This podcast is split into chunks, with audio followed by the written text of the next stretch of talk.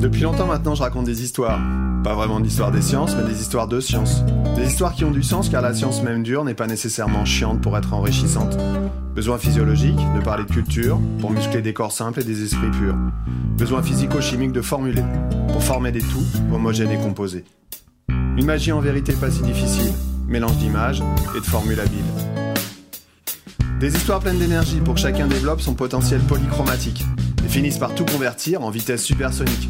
Une énergie cinétique, riche de chiffres et de lettres, mais sans souffrance ni surchauffe. Mais surtout bien conserver cette énergie mécanique, car une étude cinématique se doit des dynamiques et cinématographiques pour faire taire les critiques et épuiser les résistances. Le travail paye, et un travail moteur permet de ne pas rester statique ni stoïque devant un nombre stoichiométrique qui n'est là que pour ajuster certaines proportions chimiques et lutter contre des croyances limitantes loin d'être extatiques.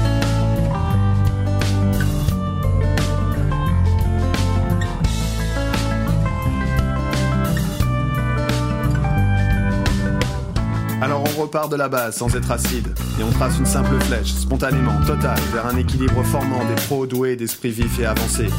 De l'oxygène pour un hydrogène qui a également du potentiel et est en tout point positif. On compte les molles pour ne pas rester mou, et avoir la dent dure avec les idées solubles. L'avancement est maximal, la cinétique est auto-catalysée par une réflexion efficiente et active, une concentration efficace et effective, mais toujours sans précipitation, afin que les notions distillées soient présentes en solution, pourquoi pas dissoutes, mais certainement pas diluées.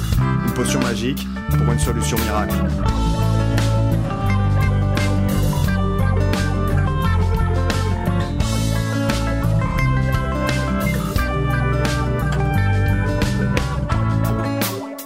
C'est une fois qu'on est constant dans le mouvement, que les forces se compensent, que l'alchimie se crée, que les planètes s'alignent, que les étoiles dansent.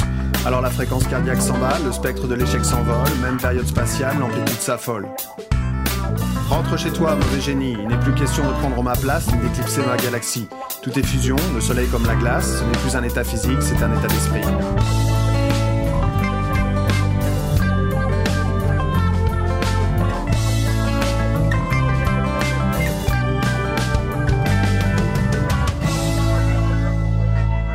Tout semble en apesanteur, sans gravitation et sans aucune gravité. Eureka, j'ai compris. Raconter des histoires, c'est permettre d'élargir son prisme pour ne pas voir uniquement ce que l'on souhaite et ce que l'on croit. Prendre conscience que beaucoup d'idées convergent et éclairent notre pensée d'une image nette et non déformée. Pas d'aberration, que des mises au point. On s'accommode et on tend vers l'infini. Raconter des histoires vivantes permet de lutter contre les savoirs morts.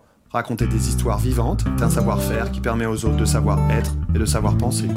Alors il est temps de faire savoir que raconter des histoires est un carburant qui permet de se construire et non de se consumer. C'est l'histoire d'un prof, sans prétention et sans histoire, qui essaye de tracer sa route sans ramener sa science, mais qui fera toujours en sorte que la science soit au cœur de son histoire. C'est le sens de l'histoire, et tu es dans cette histoire.